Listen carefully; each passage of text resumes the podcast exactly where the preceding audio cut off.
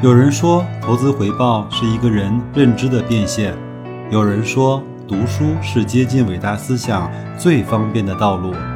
我说，跟白老师一起畅游书海，慢慢变富。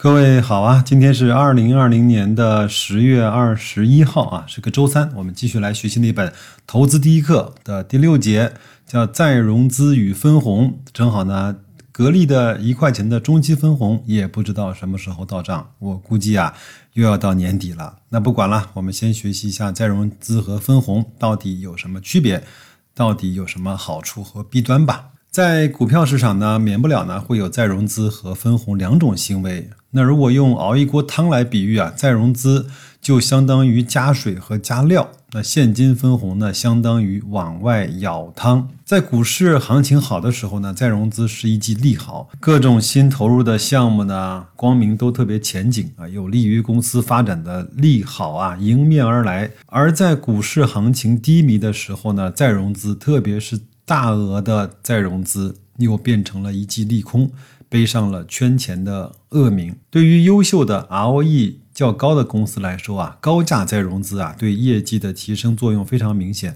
我们用一个例子来说明吧。这个例子呢，有一些数字，我慢慢的读，慢慢的分享，各位呢慢慢的听啊。某上市公司的总股份是十亿股，那上一年末的股东权益呢是二十亿元。那折合呢，每股的净资产啊是两块钱，这个都能理解，对吧？那股价是八块钱，总市值呢就是八十元，市净率为四倍，上一年度的净利润呢为两亿元，每股的收益为零点二元，资本回报率 ROE 相当于百分之十吧。那若上市公司啊以八块钱的价格增发两亿股，也就是按照四倍的市净率增发，那么新的总股份数为十亿股，对不对？加上两亿股，一共等于十二亿股。那则新的股东权益呢，就是净资产啊，变为二十加上八乘以二等于三十六亿元。此时呢，每股的净资产啊，变为三十六除以十二。等于三块钱。我们看到的情况是呢，原来的利润呢由十亿股来分配，再融资之后的利润呢由十二亿股来分配，老股东只能分配到再融资后利润的十二分之十，即百分之八十三。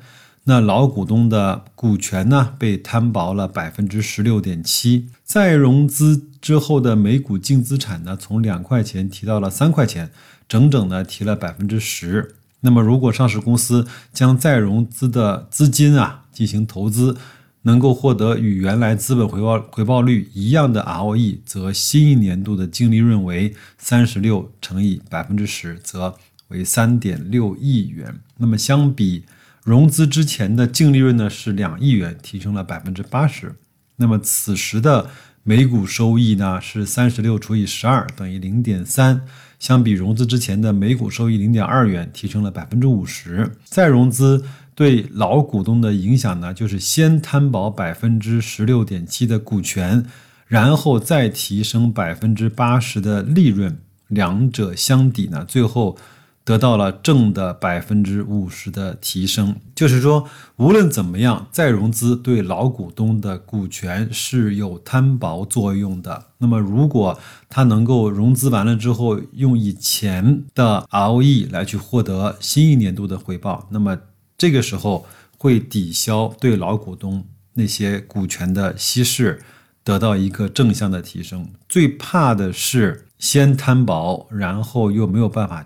获得以前的 ROE 的水平。那么，如果用熬汤来比喻呢？那么再融资相当于加水和加料，用四倍的市净率的价格再融资啊，就是外面进来的钱用更高的 PB 的价格来去买入的话呢，相当于用四倍的浓度的高汤来勾兑，就是放了一些高汤，或者是放了一块浓汤宝啊。再融资价格的对应的市净率越高，那么原汤的味道就会越浓。当然，前提是我刚才说过了，再融资得来的资本能够获得与原来的资本差不多的回报率。高市净率再融资啊，补充较多的资本而摊薄较少的股权。许多优秀公司是通过高价再融资来迎来了跨越式的发展。我记得前一段应该是宁德时代吧，用一个非常非常贵的价格来去做了一个，我忘了多少钱，是百亿规规模的这种再融资吧。这个呢，有人解读成利好，有的人解读成呢是傻子要接盘啊。再来看一看留存利润与分红吧。这个其实我们在我的节目中探讨过不止一两次了。我们再来一次啊，看看那一水的鱼用什么样的观点和逻辑去探讨这个话题。我们很多人都非常的疑惑，上市公司的现金分红之后呢，股价要除权，不是等于没分吗？而且现金分红之后呢，还要交纳红利税，这样分红呢，不仅没有好处，反而减少了投资者的资产。实际上呢，上市公司啊，对利润有很多的处理方式。其实大体来说，无外乎两种：第一个呢是留在企业内部，或者是转出企业。无论哪种方式都各有利弊啊。如果利润处理方式更多的由管理者而不是企业股东来决定，那么。有可能因为利益不一致而不利于投资者，因为管理者更偏向于掌握更多的资源。我先不分给你，我先帮你拿着，更希望呢做进更大的办公室。我们来看一看利润处理的主要方式吧。第一个呢就是留存利润啊，作为高流动性资产趴在账面上。主要以活期存款、定期存款、银行理财产品为主。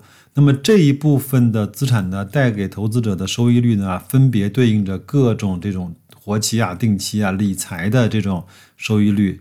显然它不够很高嘛。那如果将大部分的留存利润呢配置过多的活期存款，其实还不如将利润分给投资者，对不对？那我前面也说过嘛，如果说。我们拿着这些巨额的资金趴在账上去吃银行利息，那我要你去，我自己不会做吗？当然，公司需要有一定的留存资金呐，满足运营的需要。另外呢，在很多年之后，就像格力一样，它面临一个转型或者是跨越式的升级的发展，它需要可能会在那个时刻有比较大的现金的支出，那么它也一样需要前几年。来去这样的存钱，来去获得更多的这种现金的可调用性吧。第二呢，就是留存的利润呢用于偿还债务。那么用赚的钱还债呢，给投资者带来的收益率其实就是什么呢？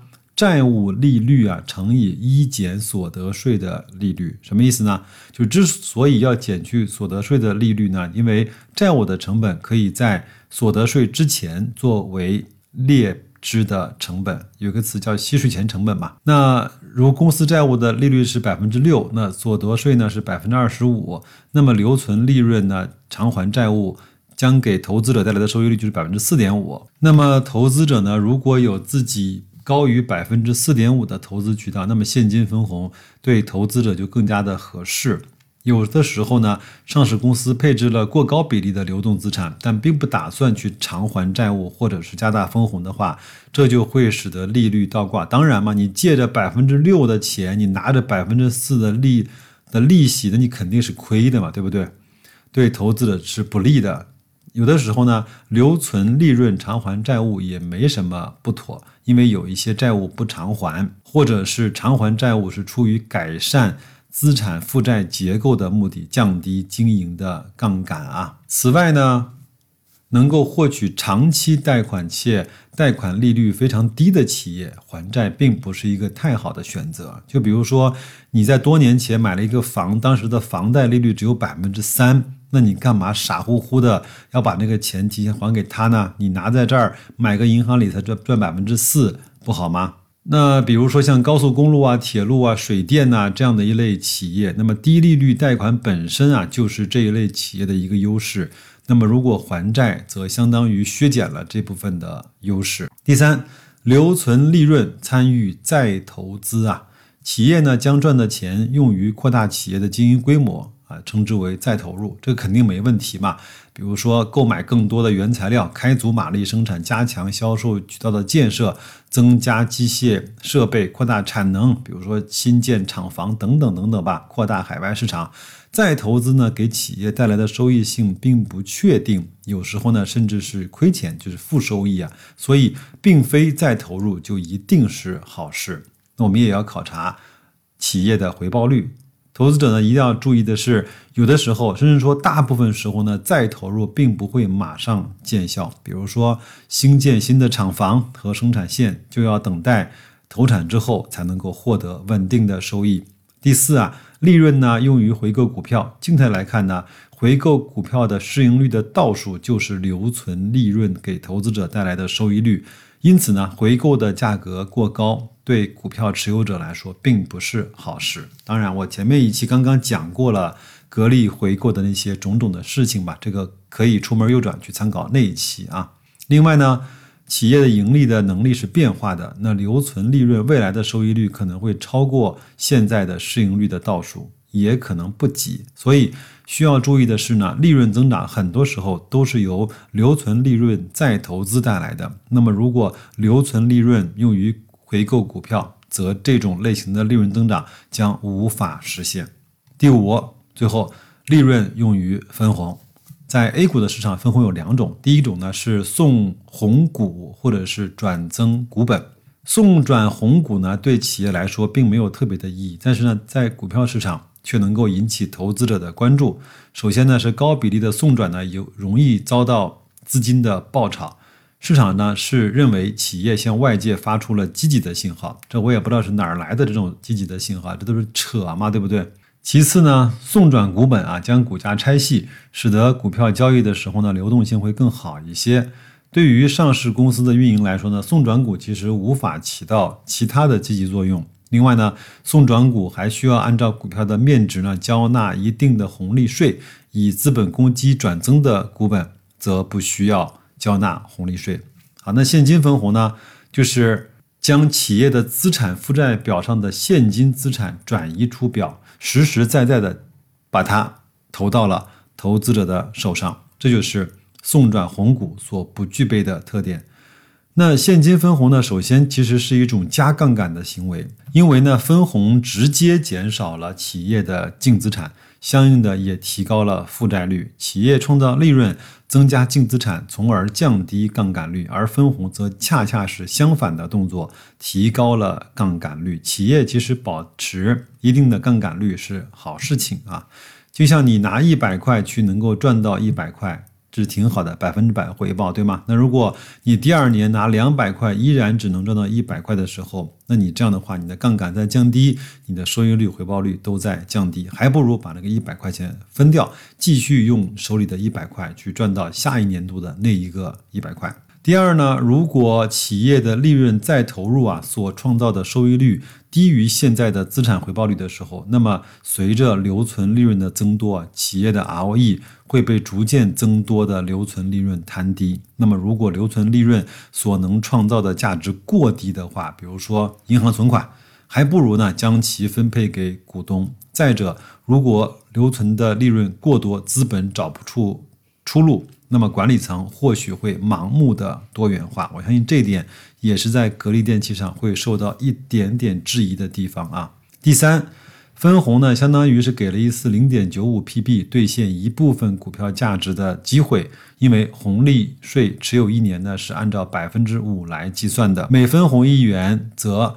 每股净资产呢也减少一元，那就是说，基本上你可以用一倍的 PB 去兑现一部分股票的这样的一个机会。那所以，白老师想提醒各位的是，现在其实很多银行的股票的 PB 就是市净率特别的低，包括港股的一些。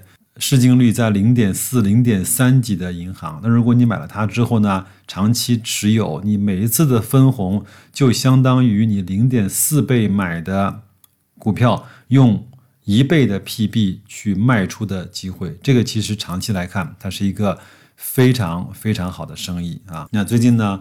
我让我一个朋友的账户呢，就是按照这样的方式来去买入港股的中农工建啊这四家公司，最近其实涨得还不错，我觉得这仅仅是个开始，那未来的。三年，它一定还会有不错的回报，因为每一个个股的股息率都已经达到了百分之九，甚至是更高。那即便是今年国家要求银行能够让利给实体企业，但是未来的二一年、二二年、二三年一定会再回到我一定不相信它会长期的停留在零点三倍、零点四倍的市净率的那个地步哈。第四呢？